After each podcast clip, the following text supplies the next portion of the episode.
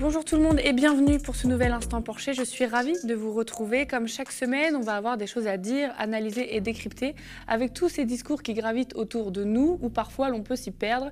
Notre meilleure arme démocratique, connaître et comprendre. Au programme aujourd'hui, on passe à la loupe la nomination d'Elisabeth Borne Première ministre et on fait un détour chez la NUPS pour décrypter le programme tout fraîchement sorti jeudi dernier.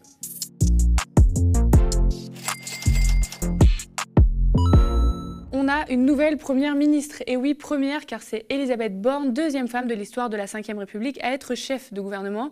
Quel progrès social? Ah, c'est un non-événement, me direz-vous Et oui, l'événement, euh, ce n'est pas son genre, car nommer une femme devrait être normal et non la une de l'actu. Alors nous, on va se pencher sur la politique qu'Elisabeth Borne va mener ou continuer de mener. On a quand même quelques indices. Hein. D'ailleurs, Mediapart ou encore euh, Frustration Magazine ont retracé son parcours. La première ministre était euh, ministre du Travail depuis 2020, mais a également été ministre de la Transition écologique de 2019 à 2020 et encore avant ministre des Transports de 2017 à 2019. Elle a été aussi directrice de cabinet de la ministre de l'écologie Ségolène Royal entre 2014 et 2015 et c'est à ce titre qu'elle a d'ailleurs mené des négociations qui se sont avérées largement favorables aux sociétés privées dans le cadre du renouvellement des concessions d'autoroutes, comme l'a révélé le journaliste Benoît Colomba dans une enquête de Radio France. Enquête qui nous apprend au passage que Borne a été directrice des concessions autoroutières pour la société Eiffage de 2007 à 2008. On l'a vu à l'œuvre ensuite, réforme de la SNCF avec ouverture à la concurrence du transport ferroviaire de 2017 à 2019, soutien de la réforme assurance chômage dès 2020 lancée par sa prédécesseuse Muriel Pénicaud. Il y a eu aussi la loi d'orientation sur les mobilités pour les vélos et transports en commun et en parallèle un refus d'interdire les vols intérieurs au bénéfice de lignes de train grande vitesse. Également, il y a eu la reprise de la loi énergie et climat à partir de 2019. Des exemples, on pourrait en citer beaucoup, euh, tant ces responsabilités ont été nombreuses. Un autre, expliqué par Mediapart, en février 2020, alors ministre de l'écologie, Elisabeth Borne annonce que les inspections annuelles de sites classés vont augmenter de 50% d'ici à 2022, après euh, la catastrophe Lubrizol. Mais en septembre, le gouvernement dépose le projet de loi ASAP, accélération et simplification de l'action publique, qui assouplit les obligations faites aux industriels pour leurs sites les plus dangereux. D'autre part, Elisabeth Borne règle le dossier Europa City, ce méga centre de loisirs et de commerce qui devait être construit sur les terres agricoles du triangle de Gonesse, qui se solde par l'abandon du projet, mais sans abandonner la ligne 17 du Grand Paris qui passerait par ces terres. Bref, beaucoup pointent un bilan euh, ressemblant au en même temps présidentiel. Donc euh, nous ici, on va essayer de comprendre ça avec Thomas. D'abord, est-ce que Elisabeth Borne est-elle une femme de gauche, comme on peut beaucoup entendre sur les plateaux télé ces derniers jours? C'est très difficile de dire que c'est une femme de gauche quand on voit euh, sur quel programme elle a rejoint Emmanuel Macron. Ça, c'est intéressant de rappeler ça, parce qu'on a très peu parlé en 2017 du programme d'Emmanuel Macron, mais c'était un programme qui était quand même d'orientation très libérale. Dans les grandes lignes, vraiment, il faut, faut, le rappeler, c'était 120 000 postes de fonctionnaires en moins. 70 hein, 000 dans les collectivités locales, 50 000 dans la fonction d'État. C'était 15 milliards d'économies sur l'assurance maladie, c'est-à-dire les hôpitaux, la santé. Là, on voit que peut-être cet été, les médecins nous disent de ne pas tomber malade parce que les urgences vont être probablement euh, à 100, hein, c'est les mots qui ont été utilisés. Et là, Macron comptait faire 15 milliards d'économies. 10 milliards sur l'assurance chômage, donc sur les chômeurs. C'était ça le programme de Macron. Et c'était la loi travail par ordonnance, euh, c'était la baisse d'impôts sur les sociétés, la baisse d'impôts sur les 1% les plus riches. Je le rappelle encore parce qu'on l'a déjà dit tout le temps, mais il faut que ça rentre dans la tête des gens. 1% les plus riches qui détient 25% du patrimoine français, c'est-à-dire de tout l'immobilier, de tout ce qu'il y a dans les comptes en banque. Et à ces gens, on a offert 4 milliards de baisse d'impôts. C'était ça le programme d'Emmanuel Macron, et c'était des mesures qu'il voulait passer dès le début, dès le début de son quinquennat et qu'il a passé dans les premiers mois. Et elle, elle a rejoint Macron sur ses convictions sur ce programme-là.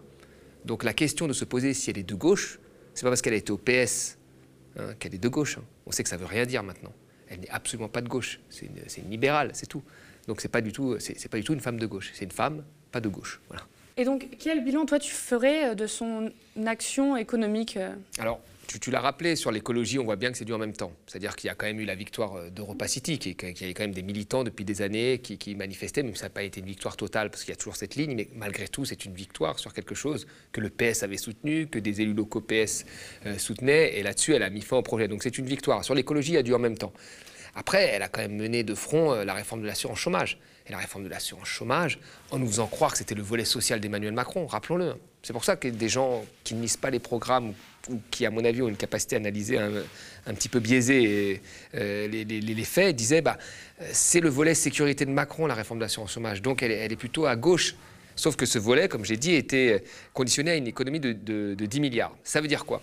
Ça veut dire qu'on allait offrir des euh, prestations chômage aux démissionnaires, euh, aux auto-entrepreneurs, tout en faisant des économies. Et donc la conséquence de cette réforme de l'assurance chômage, c'est quoi? C'est que pour un million de bénéficiaires, un million donc de chômeurs, les prestations chômage vont diminuer. Je veux dire, quand on est chômeur, on ne roule pas sur l'or. Il faut, arrêter d'avoir cette, idée en tête que le chômeur, il a plus intérêt à être chômeur que d'aller travailler. Vous avez 5 millions de chômeurs. Sur 5 millions de chômeurs, il y en a la moitié qui ne touche rien. Ils ne touchent rien du tout. L'autre moitié, ce qui touche en moyenne, c'est autour de 1000 euros, légèrement au-dessus, 1050 euros. Donc on ne roule pas sur l'or. Et sur ces gens-là, donc les 50% qui touchent en moyenne 1050 euros, on va retirer 200 à 300 euros par mois. Donc ça, va être dramatique. Ça va être dramatique dans une, situation où on l'a bien vu, l'économie n'est pas encore repartie, il y a de, l'inflation qui est en train de, grignoter tout le pouvoir d'achat des gens. Les prestations ne sont pas revalorisées, euh, on les diminue plutôt. Et quand on les a, elles ne sont pas revalorisées au niveau de l'inflation, donc on s'appauvrit. Et malgré tout, on va continuer cette, cette, réforme de l'assurance chômage qui n'a qu'un seul but, c'est économiser pour donner des gages à Bruxelles en échange du, plan de relance. Donc euh, ça, c'est assez emblématique de, ce qu'elle est. C'est-à-dire qu'elle euh, défend bec et ongle que c'est le volet social de Macron, alors que c'est un volet qui baisse les prestations. Et puis elle dit en fait que le système d'assurance chômage, c'est-à-dire le fait d'avoir des prestations chômage quand tu ne travailles pas, bah, fait en fait que les entreprises, en conséquence de ça, les entreprises font des contrats courts. Je ne sais pas comment elle voit ça, mais il faudra m'expliquer la logique. Alors qu'elle-même a voté la loi travail qui offre un volant de flexibilité aux entreprises euh, et qui permet de, licencier plus facilement et d'avoir justement recours à ce type de contrats qui sont beaucoup plus précaires. Donc non, non, il y a un ensemble de choses qui montrent que voilà, elle est très, très clairement installée dans le logiciel libéral, quoi ça c'est sûr. Et donc, niveau bilan écologique, un Mediapart, euh, je les ai cités, je vais les reciter, ne mâche pas ses mots. Contrairement à ce que pourrait euh, laisser penser un storytelling paresseux, ce parcours ne dote pas Elisabeth Borne d'une fibre écologiste. Au contraire, quand on revisite ses actions et interventions sur les dossiers phares qu'elle a eu à traiter, c'est un véritable passif qui la caractérise. Au fil des ans et des majorités présidentielles, elle a soit exécuté les volontés de l'Élysée en s'alignant sur une ligne de moins 10 ans écologiste, soit directement contribué à des arbitrages problématiques. On vient un peu d'en parler. Toi, Thomas, est-ce que tu penses qu'elle pourra mener la planification écologique comme sa fiche de poste euh, l'indique Je ne pense pas. Je pense que là, Macron il fait de la com. Dire Macron euh, et planification. Planification veut dire vision de long terme. Ça veut dire on arrête de faire des coups, des coups de court terme en fonction de ce que pensent les gens. On a une vision de long terme. C'est pas du tout ce qui caractérise Macron. Macron, il fait, il fait des coups constamment. Voilà. Il fait euh, la, convention citoyenne pour le climat parce que c'est le moment de faire parler les gens, puis après il n'en tient pas du tout compte, c'est ça. Là, pour, pour faire la planification écologique, il faut avoir une vision sur 20 ans. Qu'est-ce qu'on veut comme énergie sur 20 ans Qu'est-ce qu'on veut comme mix énergétique sur 20 ans euh, Si on veut plus de nucléaire, bon, c'est la décision du gouvernement. Eh ben, dans ce cas-là, il faut voir comment les autres énergies vont se combiner à ce plus de nucléaire. Voilà, c'est à peu près ça. Euh, quelle va être la part du renouvelable? Parce que si on met plus de nucléaire, on sait que ça va jouer contre le renouvelable. Parce que l'énergie nucléaire produit à 75% du temps, c'est-à-dire que c'est un paquebot qui produit de l'énergie en quantité euh, majeure. Alors que les renouvelables, elles, elles, elles, produisent que quand il y a du vent ou quand il y a du soleil, ainsi de suite. Donc si vous mettez du nucléaire, vous empêchez de fait de se développer euh, le renouvelable, qui lui est par définition un peu plus intermittent parce que le nucléaire produit l'énergie plein pot. Donc si vous faites 4, 5, 6 réacteurs en plus, vous empêchez les renouvelables de, se développer. Mais il faut avoir une vision, l'énergie dans laquelle on investit aujourd'hui et l'énergie que l'on consommera dans 20 ans. Donc il faut une vision obligatoirement de long terme, voir le mix énergétique qu'on veut et ensuite avertir nos voisins européens du mix énergétique que l'on a prévu pour que justement l'équilibre d'énergie européen tienne. Parce que vous savez que dans les périodes de pointe, on s'échange de l'énergie entre nous. Les Allemands ont besoin de notre énergie nucléaire en période de pointe. Quand tout le monde allume la, lumière à 8 heures du matin, l'énergie n'est pas stockable. Il faut de l'énergie tout de suite, de l'électricité tout de suite. Et donc là, on a besoin de nos voisins. Et donc si on fait une transition euh, énergétique, quelle qu'elle soit, si on va plus dans le nucléaire, si on va plus dans le renouvelable, eh ben, il faut tenir compte, euh, il faut en parler à nos voisins pour que justement ils s'adaptent à ça et qu'on puisse pas avoir ce qu'on appelle les fameux blackouts, c'est-à-dire que tu allumes ta lumière et tu n'as pas d'électricité.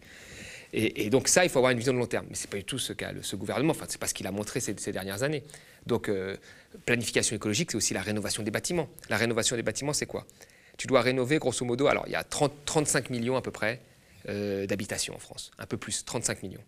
Sur les 35 millions, il y en a que 4-5 millions qui sont au top en termes d'isolation. Le reste, euh, c'est mauvais. Il y en a 4, qui sont des, 4 millions qui sont des passoires énergétiques, où là, c'est très mauvais c'est 44% de la consommation d'énergie, 25% des émissions de CO2.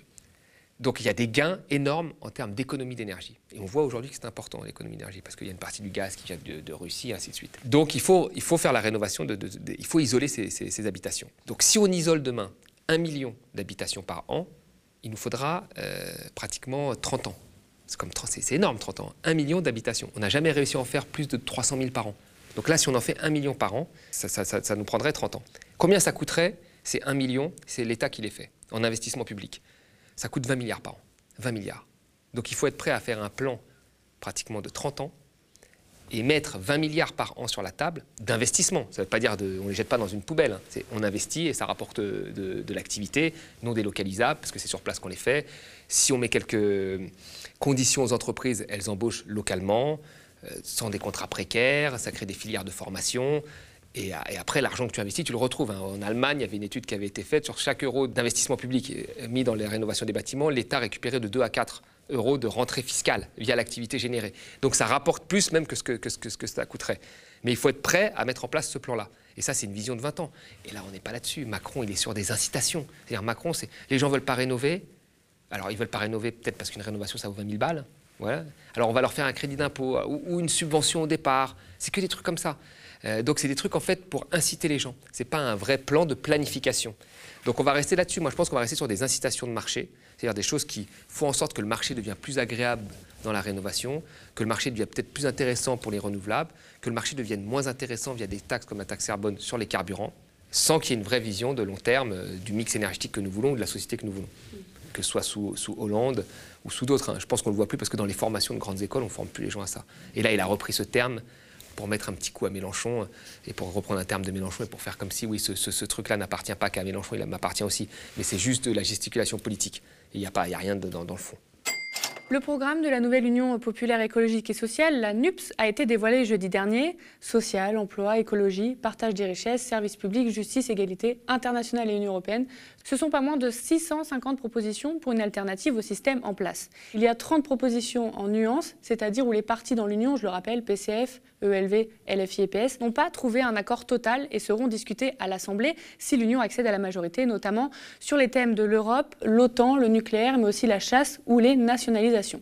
Nous, dans tout ça, on a décidé de vous expliquer deux volets où les discours se multiplient de part et d'autre. D'abord, l'Europe, l'Union européenne, où on entend tout et son contraire. Sur l'Europe, donc, la NUPS écrit partager l'objectif commun de mettre fin au cours libéral et productiviste de l'Union européenne, même si nos histoires avec la construction européenne diffèrent. La France insoumise et le Parti communiste français sont héritiers du nom de gauche au traité euh, constitutionnel européen en 2005. Le Parti socialiste, lui, est attaché à la construction européenne et ses acquis, dont il est un acteur clé, et Europe Écologie Les Verts est historiquement favorable à la construction d'une Europe fédérale. Fin de citation. Par contre, pour arriver à cette UE souhaitée, il faudra être prêt à ne pas respecter certaines règles, écrit la NUPS. Alors ce sera désobéir pour les uns, déroger de manière transitoire pour les autres. Ce n'est pas un objectif politique en soi, mais un outil, hein, je cite. De nombreux États y ont déjà eu recours, comme l'Allemagne pour éviter la mise en concurrence du secteur de l'eau, une coalition d'États pour interdire les OGM ou l'Espagne pour intervenir face à la flambée des prix de l'énergie. Cela ne peut se faire que dans le respect de l'État de droit, fermé la citation.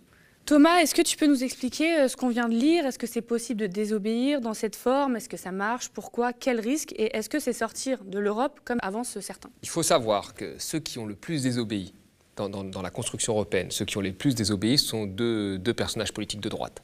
Le général de Gaulle, qui a fait ce qu'on appelle la politique de, la chaise vide, qui, qui, a mis un sou pas possible dans les institutions, et Margaret Thatcher. Margaret Thatcher qui voulait plus que l'Angleterre paye des contributions à l'Europe, elle trouvait qu'elle payait trop, elle a dit I want my money back, c'est nous les Français qui avons compensé, et elle a eu sa baisse de, contributions, comme elle l'a voulu.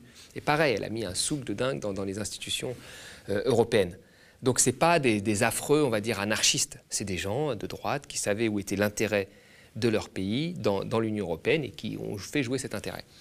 Il y en a d'autres qui n'ont rien dit et qui ont récupéré des contributions européennes et qui, de l'autre côté, ont baissé la fiscalité pour attirer les sièges sociaux de leurs voisins, qui ont dit vive l'Europe, et en même temps qui ont joué la concurrence européenne. C'est le cas des paradis fiscaux, mais qu'on n'a pas le droit d'appeler paradis fiscaux, hein, le Luxembourg, l'Irlande, etc. Mais on n'a pas le droit de le dire.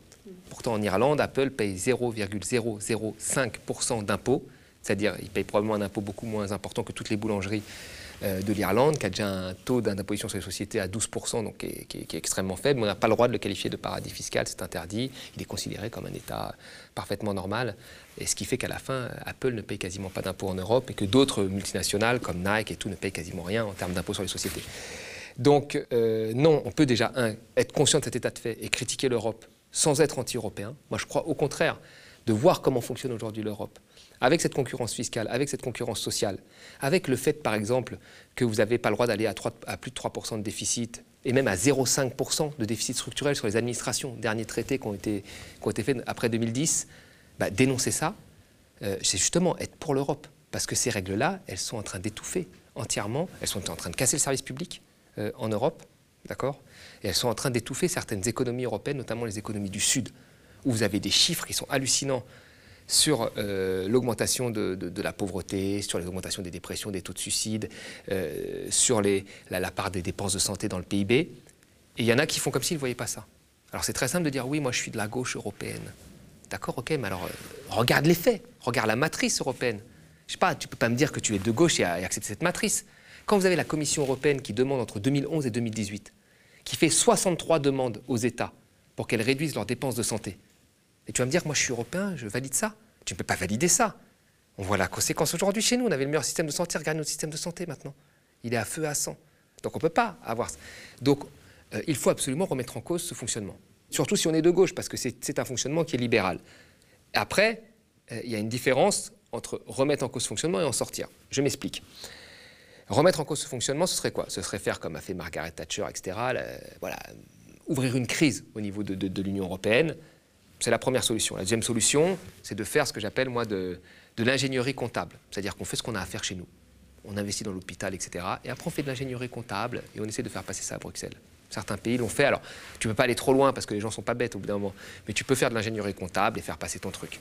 Moi, je pense qu'il faut ouvrir une crise parce que là, ça va, ça va droit dans le mur. Pas que pour nous et pour d'autres pays, ça va droit dans le mur. Mais après, la question euh, suivante, c'est la question de la sortie de l'euro. Et là, beaucoup de gens, c'est très simple de dire autour d'une table, je suis pour la sortie de l'euro. Moi, je, peux vous le dire théoriquement comme ça. Mais sincèrement, euh, la sortie de l'euro, on va passer dans une étape de secousse très forte. Ce n'est pas, pas comme le Brexit. Le Brexit, ils n'étaient pas dans l'euro. En fait, le Brexit, ils n'avaient quasiment rien. Ils payaient leurs contributions, ils faisaient ce qu'ils voulaient avec leur monnaie. Ils avaient leur monnaie, ils faisaient ce qu'ils voulaient quasiment. Et quand ils ont fait la désintégration, ça a été très simple. Nous, on ferait une désintégration monétaire d'un autre niveau. Et, et de mémoire, j'en connais pas, moi. Je connais certains pays dans le KM, l'Ouzbékistan, le Kazakhstan qui sont sortis de l'URSS. Il y a eu une désintégration de leur économie. Mais c'était pour aller vers une économie de marché. Donc toutes les banques étaient derrière pour les financer. Tout le. Voilà. Euh, nous, si demain on fait cette désintégration, les taux d'intérêt peuvent augmenter, la confiance peut disparaître, il peut y avoir quand même des secousses. Et je veux dire, dans tous les textes de gens qui ont expliqué cette désintégration, cette sortie de l'euro, ils ont dit qu'elle ne pourra se faire que si les gens sont prêts à en assumer le coût dans un premier temps. Parce qu'après, peut-être que ça ira. Peut-être que ça ira même beaucoup mieux. Mais dans un premier temps, il y a un choc à accepter. J'ai pas l'impression, moi, que les gens, après tous les chocs qu'ils ont pris là, crise 2008, crise du Covid, euh, Ukraine, etc., inflation, ils soient prêts à se prendre un autre choc comme ça et à se serrer la ceinture pendant deux ans en disant oui, oui, je suis pas sûr. Donc je peux pas être un apprenti sorti et vous dire oui, on sort de l'euro. Je peux le dire théoriquement dans un café avec d'autres mecs qui pensent la même chose, c'est très marrant. Mais dans, la, vraie vie, j'aurais du mal à dire ça. Euh, parce qu'il y, a des choses après. Donc on, on peut, sans prendre le risque potentiel de cette sortie de l'euro, aller au moins déjà, ce qui n'a jamais été fait jusqu'à aujourd'hui, être un des plus grands pays de la zone euro et ouvrir une crise pour remettre sur la voie euh, cette Europe. Et après, on verra. Mais ce sera déjà la première chose à faire. Ça n'a jamais été fait. Hollande devait le faire, il ne l'a pas fait. Donc, euh, c'est à faire. Alors, autre point qu'on a décidé d'aborder aujourd'hui et pas, des moindres, c'est le partage des richesses et la justice fiscale. Alors, je vais vous présenter quelques propositions, mais ce n'est pas du tout exhaustif euh, au vu du nombre de, bah, de, propositions, justement. Ce programme, il assume vraiment des mesures fortes face aux entreprises, comme la, la relocalisation, la réindustrialisation, le conditionnement aussi hein, des aides aux entreprises et au respect, euh, au respect des critères environnementaux et sociaux, ou encore renégocier le cadre de l'Organisation mondiale euh, du commerce, l'OMC, et le placer sous l'égide de l'ONU. Il y a un autre volet aussi, c'est revenir sur les privatisations et défendre l'outil industriel national avec par exemple renationaliser des aéroports et les autoroutes, élargir le droit de réquisition de l'État pour les usines et les entreprises de l'intérêt général en cas de nécessité, décréter un moratoire sur les partenariats publics-privés et interdire les licenciements économiques par les entreprises qui versent des dividendes ou recevant des aides publiques. Autre grosse proposition, créer un pôle public bancaire grâce à la socialisation de certaines banques généralistes qui réorientera le, crédit vers la bifurcation écologique et sociale de la France et financera les très petites, petites et moyennes entreprises sur des critères socio-environnementaux. Ou encore, d'autres propositions comme ça, définanciariser l'économie réelle, refuser le chantage à la dette publique ou euh, faire la révolution fiscale. Il y a encore beaucoup de choses. Hein. Mais euh, Thomas, est-ce que tu peux nous aider à comprendre ce projet fiscal Et qu'est-ce que tu dis des arguments que cela ferait fuir les entreprises créatrices d'emplois ou encore que tout cela détruirait notre économie française? Ce que tout le monde constate, c'est que ça fait des années en fait qu'on écoute beaucoup les grandes entreprises, enfin les représentants en tous les cas des entreprises, euh, le MEDEF. Hein. On se souvient quand même que le CICE, euh, qui a été mis en place comme la mesure phare hein, de, François Hollande, euh, a été soufflé très fortement par le MEDEF. Et il nous avait dit que ça allait créer un million d'emplois. Ça a créé 100 000 emplois. Tous les rapports le montrent, c'est 100 000 emplois, pas un million, dix fois moins. Donc si on continue à les écouter, et là Macron continue à les écouter, on baisse les impôts de production, alors que, je veux dire, on a des impôts de production plus élevés que l'Allemagne, c'est ce qu'on nous dit. On a des subventions à la production beaucoup plus élevées que les autres pays. En réalité, on est toujours au même niveau avec les autres pays. Nous, on a des impôts, mais on a aussi des subventions élevées. Là, on va baisser les impôts sans les subventions. C'est-à-dire que les mecs, ils vont être ultra, enfin, limite subventionnés. Donc, il y a plein de choses comme ça euh, où on écoute le discours. Et on a écouté ce discours, qu'est-ce qu'on nous a dit? Ça va créer des emplois, ça va nous empêcher de partir. C'est ce qu'on nous a dit, ça va nous empêcher de partir. Donc, il faut nous soutenir avec de l'argent public, et puis ça va nous permettre de faire un bon travail. Qu'est-ce qui s'est passé? Bah, Les délocalisations ont continué, euh, les licenciements massifs ont continué. La logique actionnariale qui vise à placer l'actionnaire au cœur de l'entreprise, c'est ça la définanciarisation de, l'entreprise. C'est-à-dire, la logique actionnariale, c'est l'action qui compte. C'est-à-dire, le, dirigeant regarde plus le cours de l'action que ce qui se passe dans ses usines. Et il doit satisfaire ce cours de l'action. Et parfois, vous savez, quand vous avez une mauvaise année, que vous ne faites pas autant de profit que d'habitude, il bah, faut compresser les coûts. Bon, tu fermes une usine, tu la mets au Portugal, tu la mets en Roumanie, en Europe, dans l'Europe de la gauche, là. Vous voyez? Et ben, qu'est-ce qui se passe? Vous compressez les coûts, vous augmentez le profit, l'action augmente les actionnaires sont contents. C'est ça en fait, c'est quand tu sais, tu regardes plus ton cours de l'action que ce qui se passe dans ton entreprise. C'est ça la financiarisation de l'économie. Et en fait, toutes ces réformes ont été faites pour satisfaire le capital. Le capital, il a le droit de bouger tranquillement. le mouvement des capitaux, c'est dans, le, marché unique hein, européen de gauche. Donc les capitaux, ils se déplacent où ils veulent. Et comme ils se déplacent où ils veulent, eh ben, on joue la concurrence fiscale dans les pays pour les attirer. Voilà. Et tout ça est génial et validé par tous les plus grands esprits et même construit par un esprit, un ancien du PS, M. Delors. Donc, euh, en fait, ce qu'on nous dit, c'est quoi? C'est qu'il faut continuer là-dedans et que ça, changera, alors que ça n'a pas changé. Je veux dire, il y a un chiffre qui est important, c'est que depuis 2008, il y a plus de 900 usines de plus de 50 salariés qui ont fermé. C'est-à-dire qu'il y en a 6 par mois qui ferment en France. 6 usines par mois qui... On en entend une, deux, trois par an, mais il y en a 6 par mois qui ferment de plus de 50 salariés. Pour s'installer souvent et principalement en Europe. Donc à un moment, il va falloir arrêter cette spirale. On a appliqué ça depuis 30 ans, ça n'a pas marché. Ben, il faut faire différemment. Et ça, c'est ce qu'il propose de faire. Et moi, je pense qu'il faut aller au bout, faut faire différemment. Et ça se trouve, on aura des bonnes surprises. Hein. Ça se trouve, les gens vont retrouver un emploi, ils vont être contents. Alors bien sûr, il y aura moins de bénéfices pour les, pour les actionnaires. Vous savez, aujourd'hui, les actionnaires, ils récupèrent 60 à 80% des profits.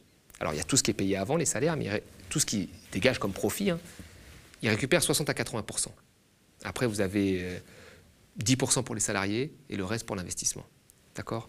Dans les années 50-70, ils récupéraient 40% euh, Est-ce qu'ils se sont appauvris plus que ça? Non. Il y a eu cette logique qui a fait qu'ils veulent de plus en plus. Bah, c'est peut-être bien de revenir à avant, au niveau d'avant. Et là, ça génère de l'argent un peu plus. Pourquoi? Pour l'investissement, pour l'avenir de l'entreprise, mais aussi pour les salariés, pour les motiver, pour qu'ils soient contents d'appartenir à un groupe, etc.